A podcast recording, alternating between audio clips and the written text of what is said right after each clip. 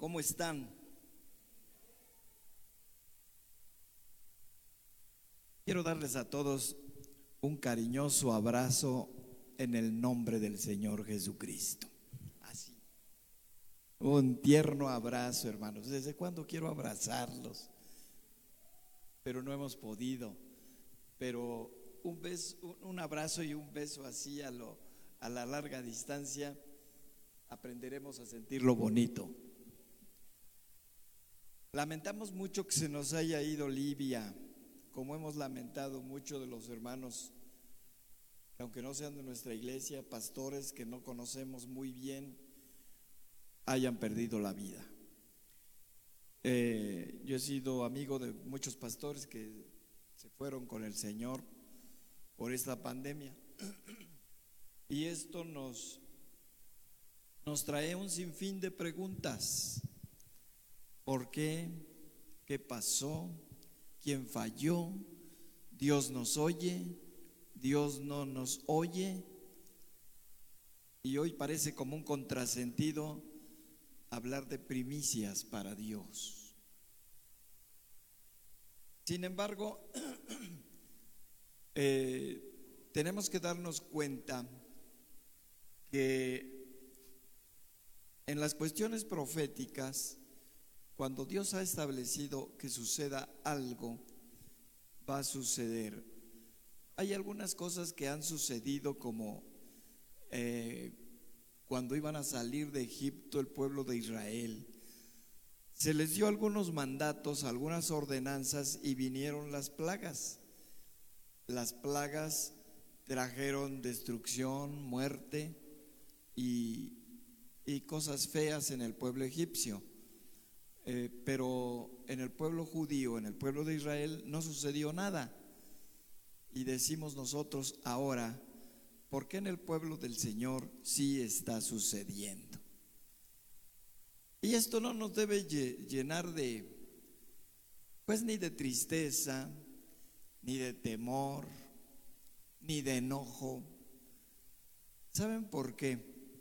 Porque debemos bendecir a Dios, porque esto nos marca su gran soberanía, que Él ejerce el dominio y el poder y lo ejerce como Él quiere. Dios no nos está pidiendo permiso ni nos está dando ningún salvoconducto. Dios nos ha hablado que los hombres todos debíamos morir. Y sin embargo los que hemos recibido al Señor, a veces pensamos como, que ni nos vamos a envejecer. Pero cuando pasan los años nos damos cuenta que no es así. La enfermedad más severa del hombre es el envejecimiento. Porque si estamos destinados para vivir eternamente, el envejecimiento es el peor trauma de la humanidad. ¿Sí?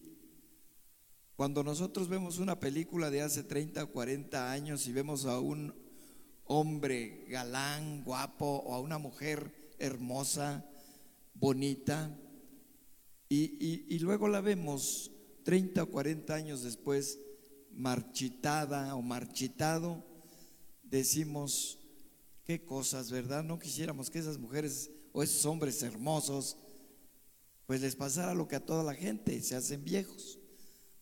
De la misma manera, eh, yo hubiese creído en mi, en mi concepto personal, yo hubiese querido que nunca murieran los grandes científicos que ha habido en la humanidad y que han dado tantas cosas buenas y bonitas a la humanidad. Hoy disfrutamos del vuelo de un avión porque hubo alguien que se partió el cerebro para que hoy el avión sea una forma muy segura de viajar. Muchos murieron en los experimentos y podríamos ir mencionando muchos experimentos que ha habido y hombres hermosos en la vida que han sido hombres líderes en sus áreas. Por eso yo bendigo a todos esos que son premios Nobel, son científicos, son gente que cada año es digna del premio Nobel por causa de sus grandes conocimientos. Y son conocimientos que son aportados a la humanidad. Y a mí me duele mucho cuando alguien mata a una persona de valía, como esos muchachos que han matado eh, siendo apenas recién egresados de la facultad y los matan cerca de la misma universidad. O sea que esto a mí me duele porque la gente no valora a esas personas. Esas personas son igual que nosotros, solo que se han preparado más que nosotros y entonces por eso eh, tienen discernimiento en las cosas que hacen. Nosotros cualquiera pudiésemos haber sido esas personas, un médico, un ingeniero, un arquitecto, cualquiera de nosotros pudo haber sido, solamente que ellos se aplicaron. Y nosotros no nos aplicamos, pero los que se aplicaron, bueno, pues eh, nuestras generaciones más recientes y futuras son las que van a cambiar el concepto del mexicano ignorante, del mexicano que no se preparó, porque ya están surgiendo las nuevas generaciones de grandes doctores en todas las iglesias, grandes arquitectos, y esto es una bendición, porque en medio de la iglesia está cambiando de un panorama gris a un panorama azul y bello. Así que hermanos, es verdaderamente triste lo que, lo que está pasando actualmente porque la muerte se ha llevado a mucha gente y más gente que amamos. ¿Cómo me han dolido las muertes que hemos sufrido aquí? Y lo peor, no pudimos ni atendernos, ni ir a visitarnos, ni estar con ellos, y no pudimos hacer nada. ¿A cuántos hermanos hemos querido visitar? Y por causa de los contagios no hemos salido a verlos. ¿Cuántos de los nuestros no han sido hospitalizados y se quedaron en el hospital y nunca pudimos ir a visitarlos? Y muchas gentes vieron a su familiar entrar al hospital y ya no lo vieron hasta que se los entregaron en una cajita hecho polvo. Así se está tornando la situación en México y en el mundo. Pero primeramente Dios, esto debe tener un término y no está lejos el término cuando podamos abrazarnos y darnos esos besos eh, de mejilla tan lindos que manifestaban tanto amor entre nosotros. Por lo pronto, hermanos, Créannos, los seguimos amando con intensidad y deseamos lo mejor para ustedes. Y hemos estado orando por toda la iglesia y sobre todo hemos estado orando y al pie del cañón por aquellos que ah, incluso han muerto, ¿sí? Por propios y extraños. En la casa tenemos pues, continuamente en el comedor que estar haciendo oraciones por determinado hermana, por determinado hermano, que sabemos de su mal y tenemos que extenderle la mano cuando menos en oración. Así es que toda vez que alguno de ustedes tenga algún problema de salud, no dude en comunicarlo a algún hermano. Somos una familia en Cristo Jesús. Y eso sí quiero decirles que ni la muerte nos va a separar del amor entre nosotros y mucho menos del amor de Dios en Cristo Jesús. ¿Sí? Así que no tenga miedo a morirse. No tenga miedo a tener que dejar esta tierra. No tenga miedo ni a dejar a sus hijos, ni a dejar a sus padres, porque usted es de Cristo y Dios tiene el control absolutamente de todas las cosas, aún las cosas que nosotros no podemos resolver.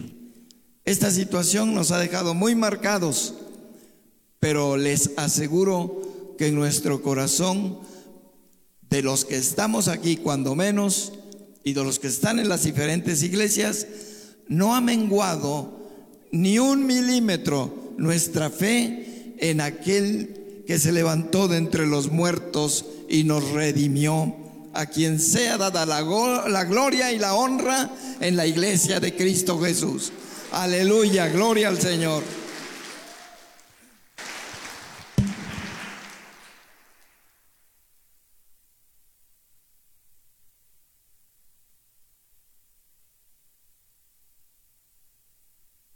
Hace 15 días hablé de las primicias y me gustaría que hoy habláramos tantito de eso por una razón. La razón es que en esta pandemia debemos entender que por misericordia estamos vivos. Saben, todos los días le doy gracias a Dios y le digo, Señor, gracias por este día que ha terminado y al día siguiente, gracias por la noche que me permitiste vivir. ¿Saben por qué? Porque la vida se ha vuelto como una lotería. ¿Sí? No sabemos si mañana viviremos o no. Porque antes podríamos decir, ay, pues ese señor tiene 30 y está re fuerte. Le quedan mínimo otros 40. Y ahora hemos visto que gente de 30 años dura tres días. Entonces, esto nos hace pensar que nuestra vida adquiere un gran valor en las manos de Jesús. Porque si no estamos en las manos del Señor y la muerte nos sorprende, ¿qué? Qué desgracia y qué tristeza. Por ello, aquellos que hemos conocido a Jesús, ahora debemos valorar más la vida. Por eso las primicias son un punto importante, porque a veces no valoramos la vida espiritual. Y saben, esta pandemia nos ha demostrado que la vida natural puede durar un día o tres días de aquí al miércoles. Pero la vida en Cristo Jesús es una vida que durará para siempre delante de la presencia de Dios. Porque Él, Él es la vida. Así que no tengamos ningún temor, ningún sobresalto. Dios está con la iglesia y definitivamente nosotros tenemos el respaldo del Señor. Así que nadie se llene de miedo ni de temor. Eso sí, ande prevenido, cúbrase, use su sana distancia, pero no se deje sorprender incluso con tantas noticias que hay aquí en las maquinitas estas, que dicen cada cosa que nos ponen la cabezota así. Usted solamente tenga una cosa presente, su fe en aquel que nos salvó. ¿Sí? Porque si nos llenamos de todo lo que dice esta maquinita, nos hace daño, nos ponemos tristes, nos afecta. Hay quien se ha enfermado nada más de la preocupación y hay quien no ha salido del mal por el miedo en el hospital. Y ese miedo lo ha consumido y lo ha matado. Cuando la persona no tiene miedo, se ha comprobado tiene más fuerza para estar luchando contra el COVID y por lo regular lo ha vencido. Pero cuando tenemos miedo, solito como que aquel como dicen los muchachones, se agandalla y nos hace lo que nos hace. Pero cuando sabemos que el COVID nos hace los mandados, ¿saben por qué? Porque al fin de cuentas nada más nos traslada al reino de nuestro Padre. ¿Sí o no? Nada más nos traslada, así es que no tengamos miedo y vivamos la vida rectamente para gloria de Dios y procuremos de ninguna manera espantarnos, pero sí en todo momento use su cubreboca. Yo lo traigo doble porque han recomendado que estemos usando doble, que hay 95% de buenas noticias, de posibilidades que no le llegue a uno el COVID usando doble. Así es que si puede, use el doble. Y esos, los de tela son los más durables. Lávelos y vuélvalos a usar.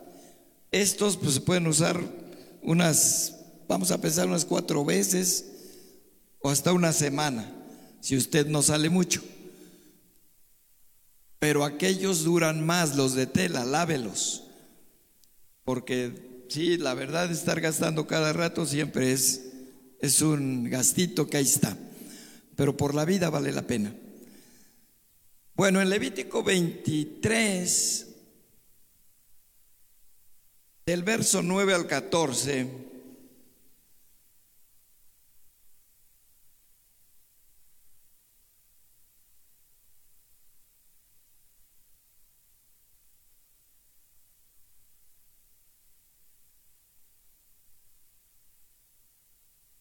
Ah, ahora no tenemos a la maquinita ahí.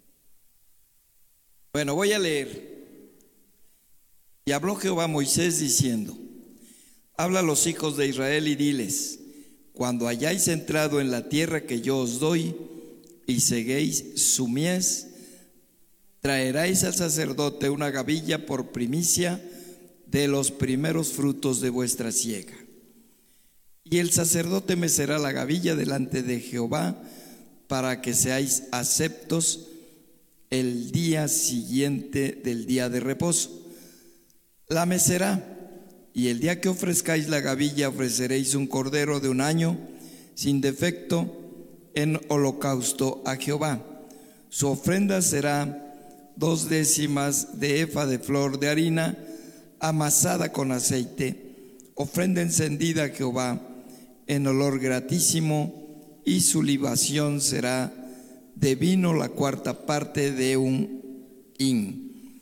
No comeréis pan ni grano tostado, ni espiga fresca, hasta que este mismo día, hasta este mismo día, hasta que hayáis ofrecido la ofrenda de vuestro Dios. Estatuto perpetuo es por vuestras edades en donde quiera que habitéis.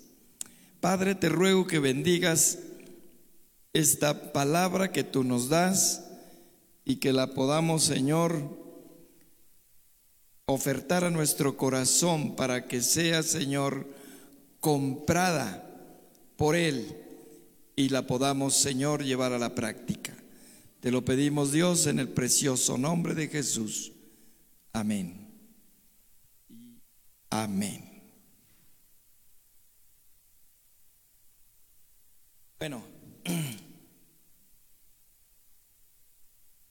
por principio quiero, quiero decirles que el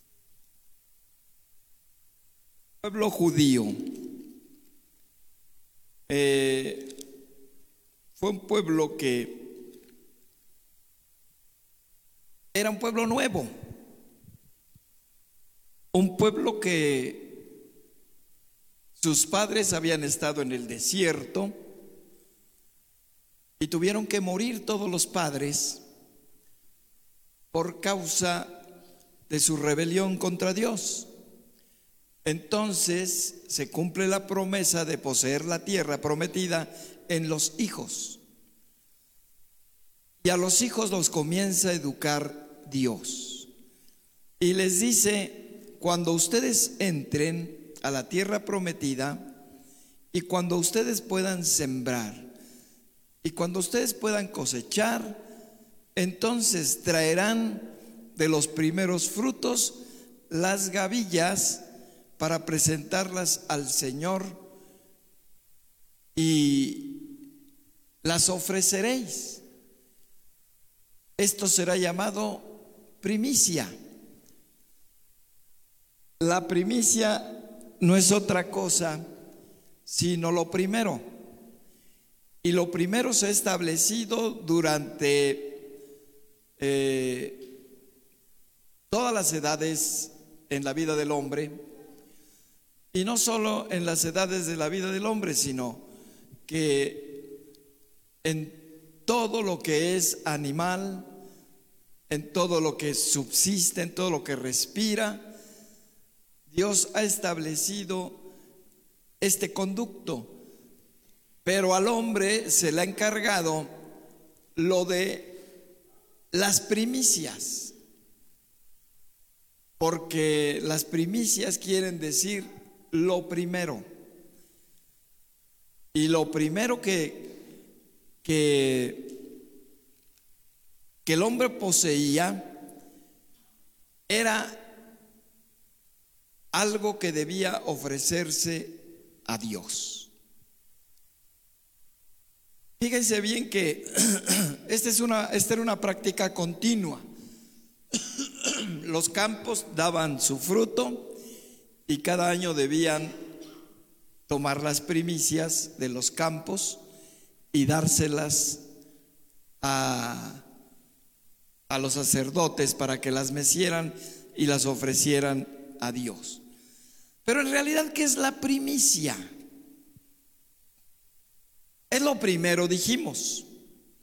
Pero la, primicia tiene en sí mismo una grande enseñanza, porque la primicia significa la primera cosecha y no es otra cosa sino el darse cuenta de que Dios era el proveedor. ¿Sí entendemos? O sea, lo importante era que el pueblo se diese cuenta y razón de que Dios les estaba dando. Otra cosa, era darse cuenta que la tierra produjo, que no se quedó en sequedad,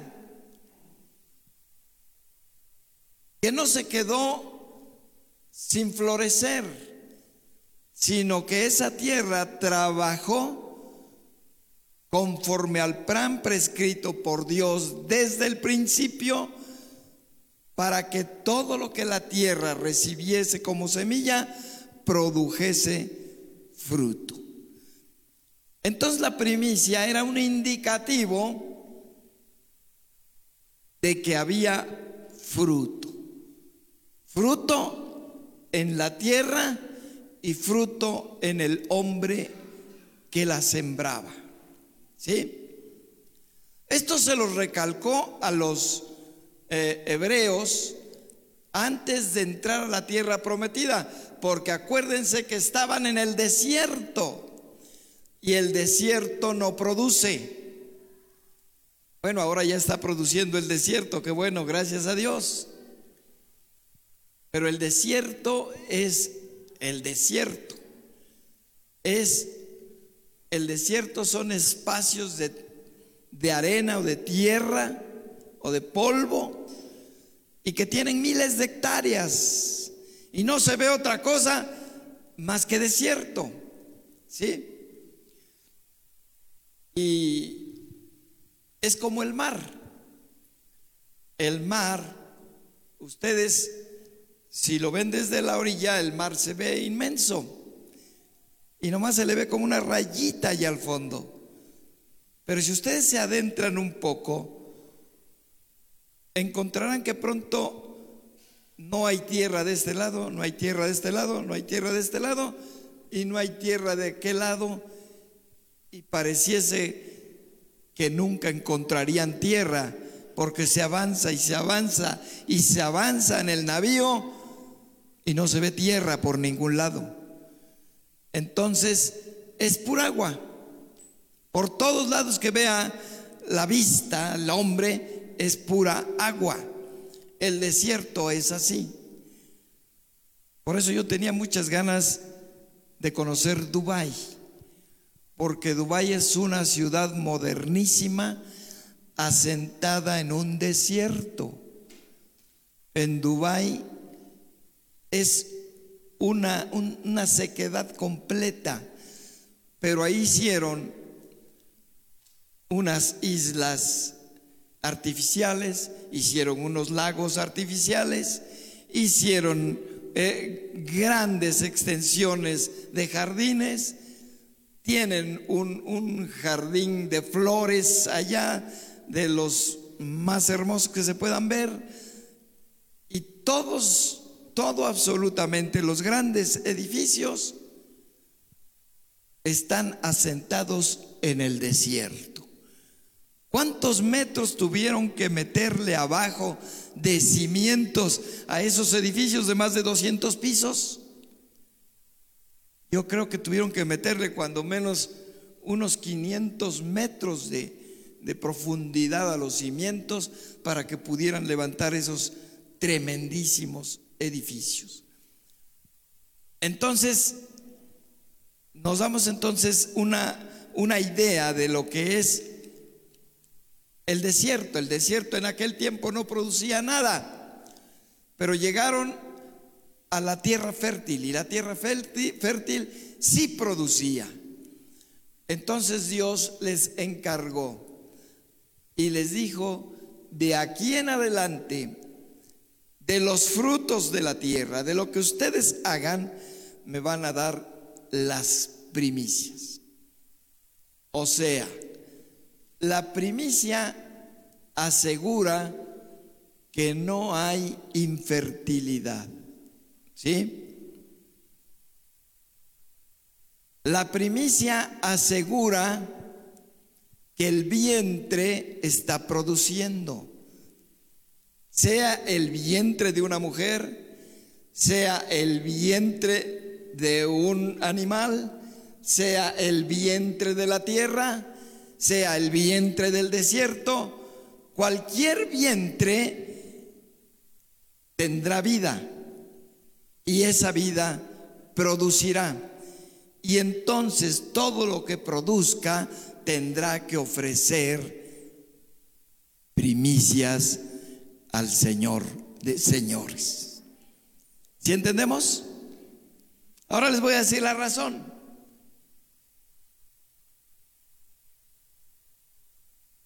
La razón la entendemos y la acoplamos solo aquellos que conocemos la grandeza de Dios. Porque entonces solamente nos daremos cuenta de una cosa, que todo lo que existe absolutamente tiene dueño. ¿Sí? Y el dueño es Dios ustedes han visto esos edificios que están ahí en, aquí se ven, ¿verdad? Los edificios que están ahí en Walmart. Qué bonitos. Y los de Santa Fe ni se diga. Y los de Nueva York ni se diga. Pero ¿saben qué? Todos pueden decir, ese es mi edificio. Esa es mi construcción. Y ese es mi terreno. Pero Dios dice, mío es el cielo y la tierra. ¿Sí? Entonces, es lo mismo. Nosotros podemos decir, es mi vida.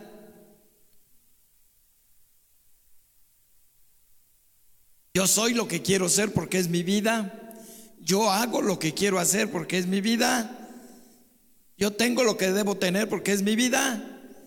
Todo yo lo puedo hacer porque últimamente yo soy autodeterminante en todas las cosas que hago. Pero nos equivocamos porque el Señor de la vida es Dios. ¿Sí? Hay dos funciones que manifiestan la vida y que ahora están siendo a prueba puestas a prueba de una manera muy fuerte con el hombre.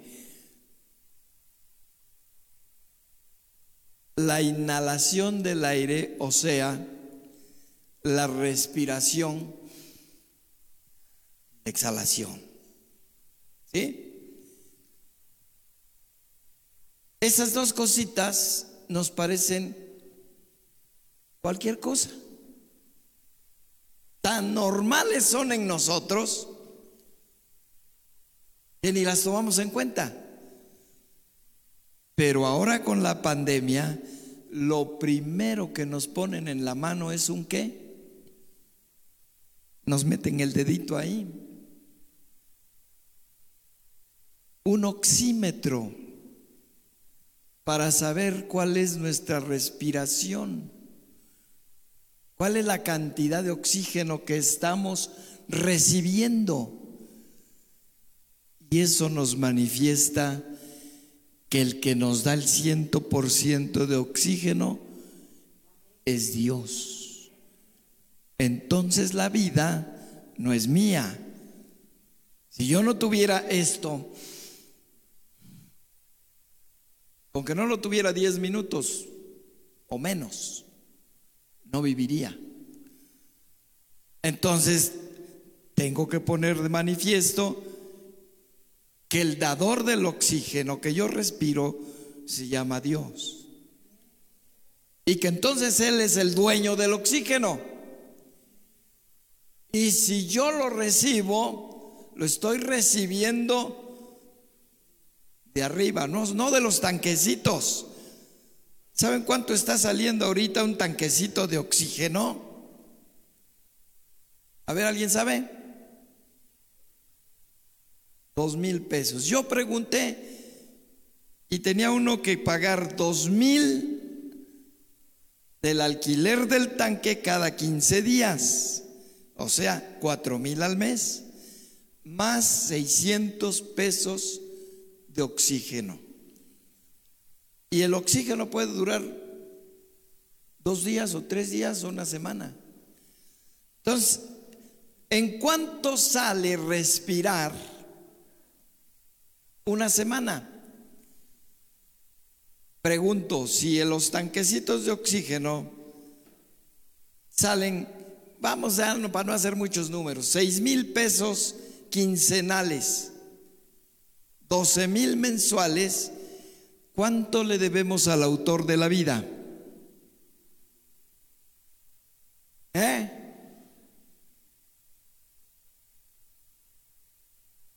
¿Se da cuenta? Todo es de Él. Le damos un aplauso al Señor. Todo, todo, todo es de Él y para Él. Por ello, cuando Dios nos pone algunas cositas de obediencia, lo mejor es ni buscarle y cumplirlas. ¿Sí? Por ello, cuando Dios les dice a su pueblo, quiero esto, el pueblo tenía que obedecer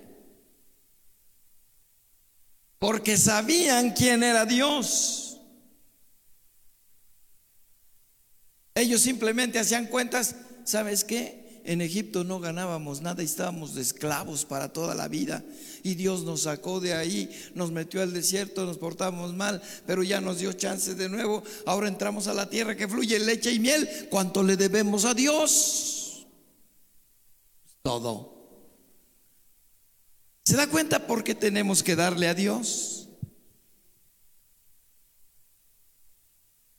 Porque Dios tiene el control de todo por una razón. Él es el dueño de todo. Así que tenemos un Dios grande, un Dios maravilloso, un Dios espléndido. ¿Sí? Entonces, eh, Dios exige frutos. Ahora vamos a ver la razón.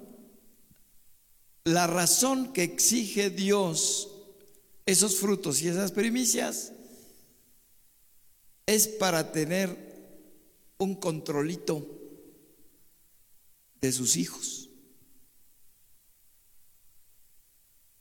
¿Sí? Un controlito. Porque el que sabe que es de Dios todo, lo da.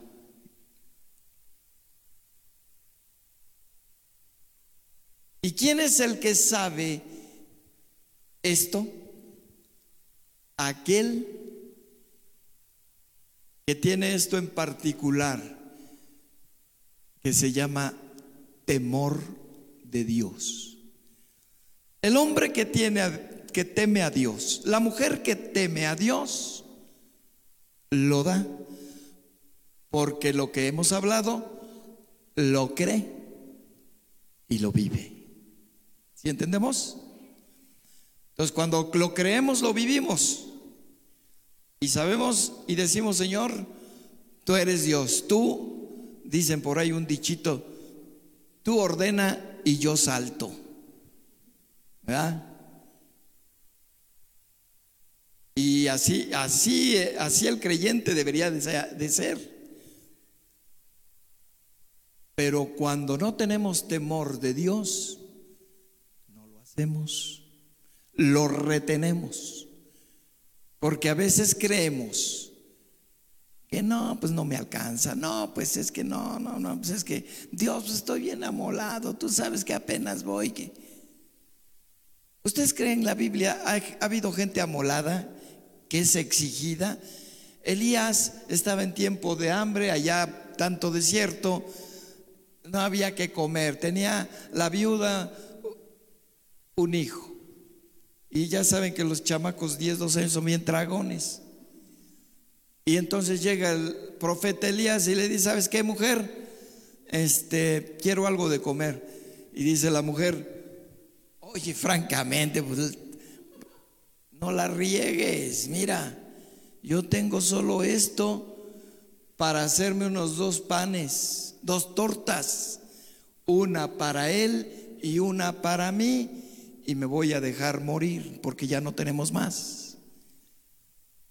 Y el profeta le dijo, házmela a mí. No le dijo el profeta, oye, voy a hacer un milagro. No, no, no. Si le dice, ah, voy a hacer un milagro, entonces ella cree en un, en un milagro. Pero si el profeta no le dice nada, entonces ella obedece y acepta por fe el indicativo primero yo. Podríamos ahí pensar, el profeta fue un qué? Insensible, sí. Imprudente, sí. Falto de piedad, sí. Pero era el que tenía el control. Importante saber quién tiene el control. Y entonces le dice, dame a mí primero. Y ella le dijo, bueno, pues tú mandas. Cuando el hombre es temeroso de Dios, cuando tiene temor de Dios, dice, tú mandas. Le dio primero y lo que pasó fue asombroso. Y eso sí les aseguro una cosa, la mujer no se murió nunca de hambre. Porque yo les aseguro que tuvo todo el aceite y toda la masa, toda la harina, para hacer y hacer y hacer y hacer y hacer. El día que hubo ya cosechas dejó de existir eso, pero yo les aseguro que esa costumbre en fe se quedó permanente en ella. Y en otra carencia sabía cómo recurrir a Dios. Cuando nosotros obedecemos, cuando nosotros creemos, sabemos que hay que hacer. ¿Lo creen? Sabemos que hay que hacer. Y entonces, cuando sabemos que hay que hacer, Dios lo hace de una manera simple y sencilla. Bueno, vamos adelante en esto.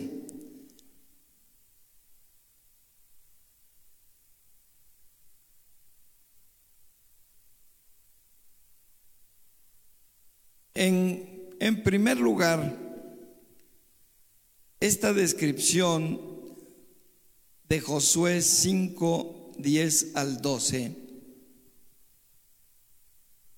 fue una descripción que, que marcó al pueblo de Israel.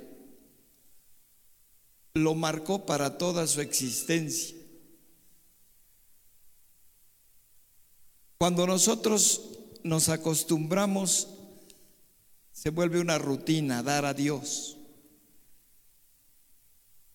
Cuando no nos acostumbramos, estamos pidiendo perdón cada rato.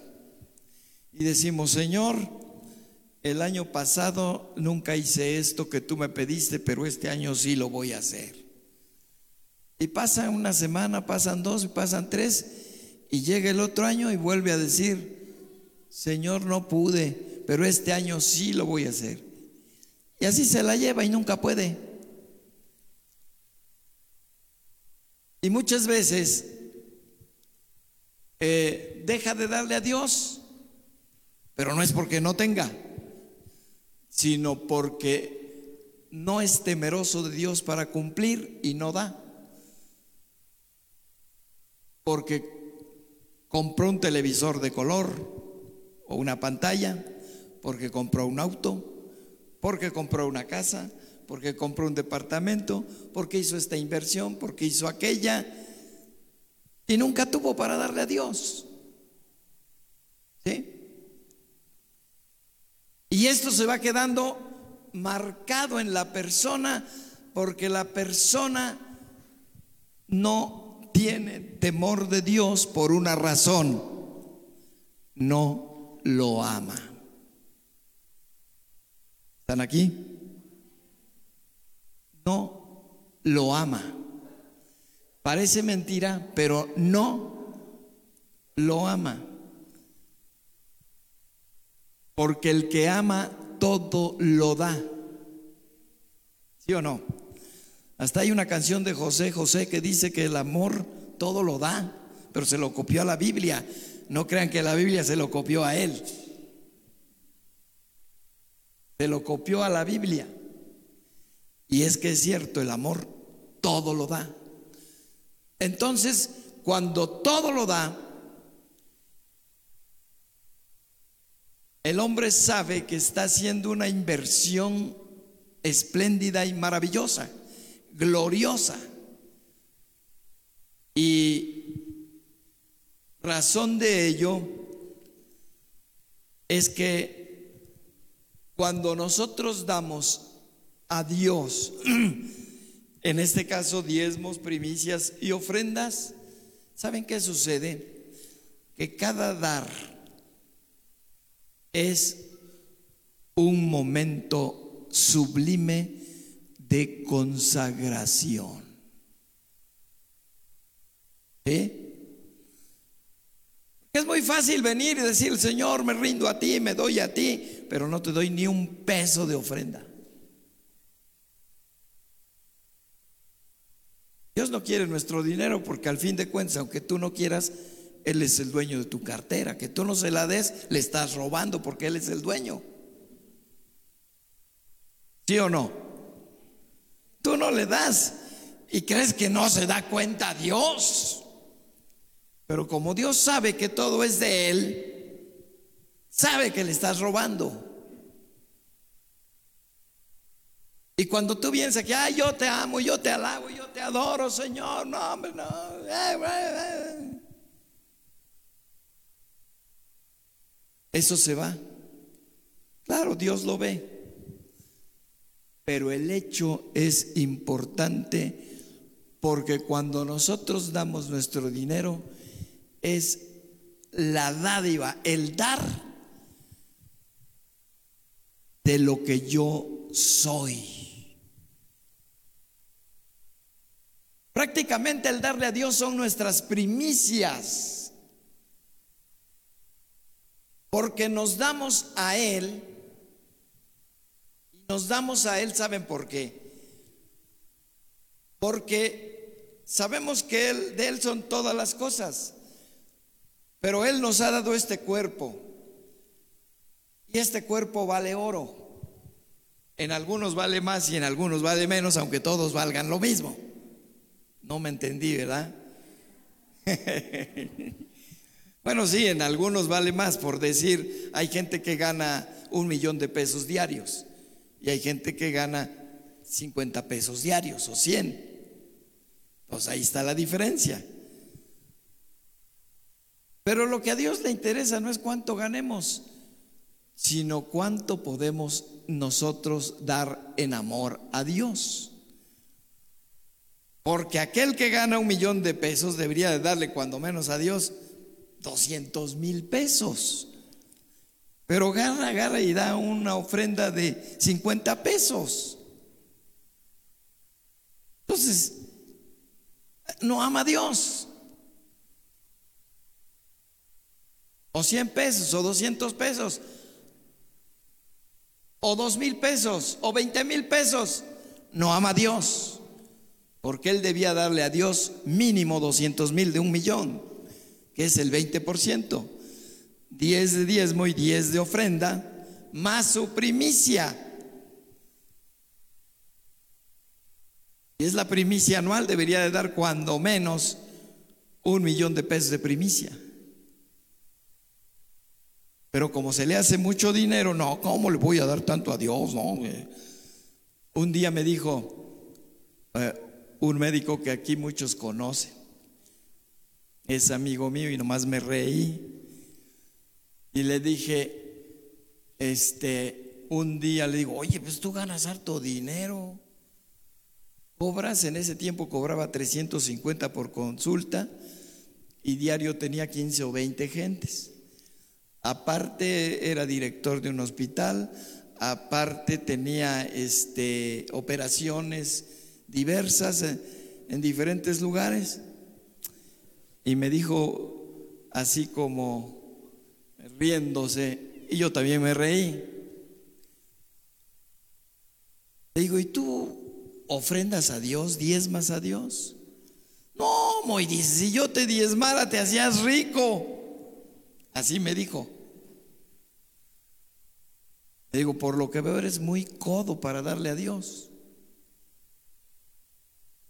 Exactamente, el que no tiene dice no le doy a Dios porque no tengo. Y el que tiene mucho se le hace que, que, debe dar poquito. Y es de acuerdo a como el hombre tiene.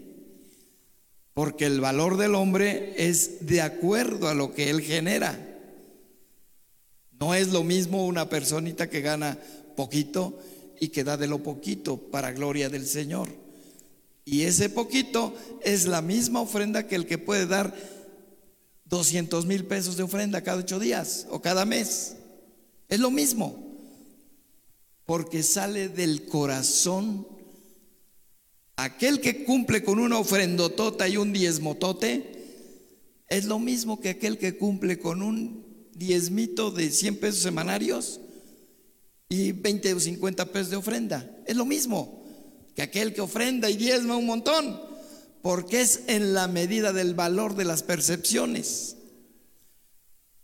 Pero qué triste es cuando el corazón es duro y no da ni teniendo poquito ni teniendo un montón. O cuando tiene mucho, en vez de darle lo que debe dar a Dios, lo escatima porque es codo y no le da a Dios nada. Por ello, las primicias es un control de Dios al hombre, para que el hombre se acuerde que todo lo que tiene viene de arriba, que las gavillas crecen porque de arriba les llueve, que las gavillas crecen porque de arriba les llega el sol. Y todos esos instrumentos maravillosos le pertenecen a Dios. Y se nos, a los hombres se nos olvida todo. En realidad yo creo que saldríamos ganando si gano mil pesos y Dios me dijera que le diera yo la mitad y se los diéramos, todavía salíamos ganando. Porque Él nos da todo. Simplemente nos da los elementos maravillosos para vivir, que son el sol, la lluvia, el agua, el aire. Ahora el aire se ha vuelto más importante que nunca, porque el hombre tal vez nunca había considerado qué importancia tiene el oxígeno. Es por eso, mis hermanos, que he podido darles a ustedes esta plática, ¿sí? Porque es un pacto de consagración. Cada vez que nosotros damos algo para Dios, es lo más hermoso que podemos hacer. Lo más maravilloso que Dios puede recibir. Porque por ahí hay un dicho y es cierto, de lengua me como un plato, ¿verdad?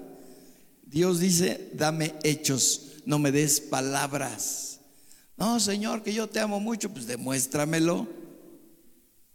Así de sencillo. No, que yo, mira, Señor, mi vida daría por ti. Hay puro cuento. Si no puedes dar tu dinero, menos vas a dar tu vida. Así que entonces, el darle a Dios es algo maravillosamente bueno, porque en otro aspecto, eso es garantía de reciprocidad,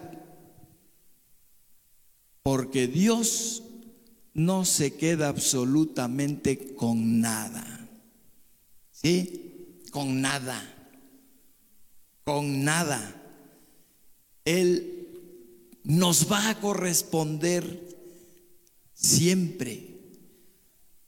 Así que cuando creemos a Dios, cuando le damos a Dios porque decimos, Señor, yo sé que tengo que darte, no por obligación, Señor, sino por gratitud de todo lo que eres y de todo lo que eres conmigo, entonces Dios sabe que hay trato, trato de amor, trato de obediencia.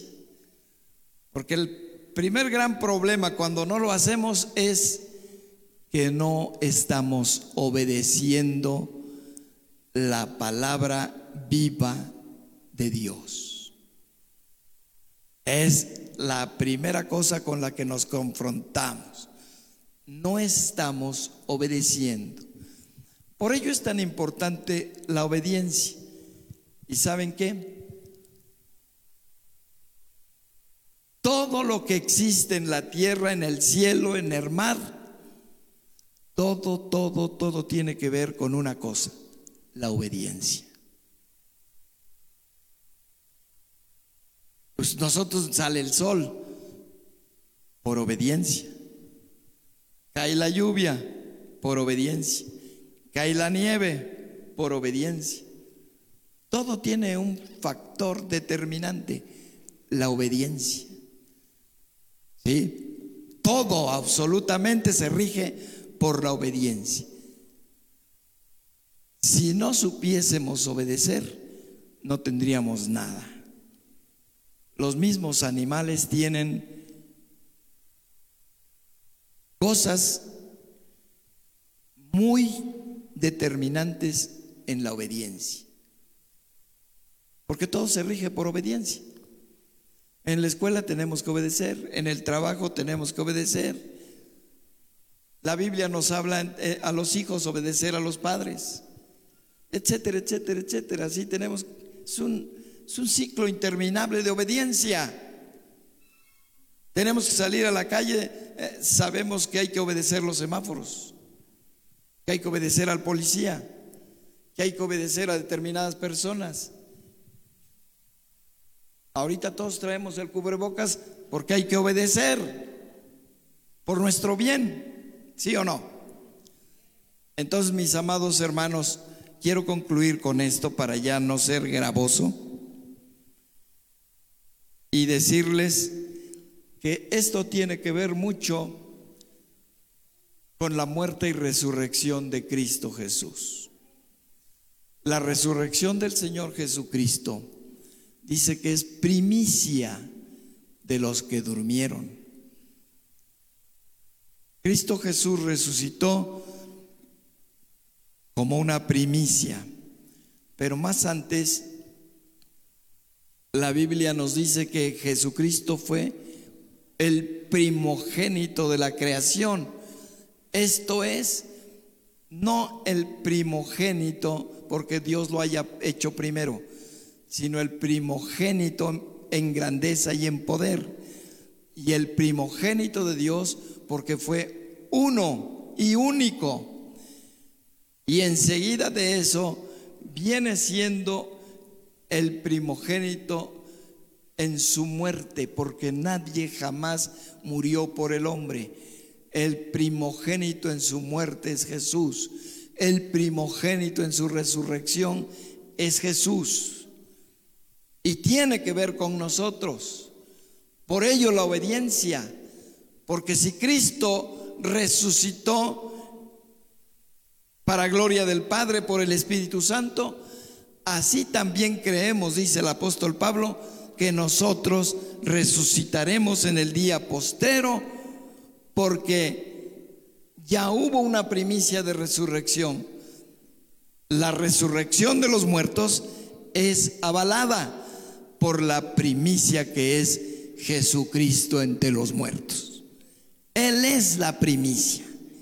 Y como tal, en esa primicia, nosotros tenemos segura la resurrección. Así que entonces, amados hermanos, las primicias no son una carga. Las primicias son una bendición de Dios, porque todo tiene que ver con la mano poderosa de Dios, con las órdenes de Dios. Y nosotros sabemos oír la voz de Dios. Dios les bendiga, hermanos. Espero que esta plática haya sido una plática interesante para ustedes y una plática de conciencia a nuestro corazón, porque de esto surgirá un creyente más amoroso de Dios, un creyente más digno del cielo, un creyente más suave, un creyente maravillosamente adaptado a la actitud del Padre a la actitud del Hijo. Así que hermanos, vivamos, vivamos los principios, los valores, las cosas del reino de Dios y estaremos en paz, completamente en bendición y seremos para nuestros hijos un ejemplo maravilloso. Dios les bendiga, mis hermanos. Sean guardados en el Señor todos los días y no se descubran, no se dejen, guárdense. Dios sea con todos ustedes. Amén.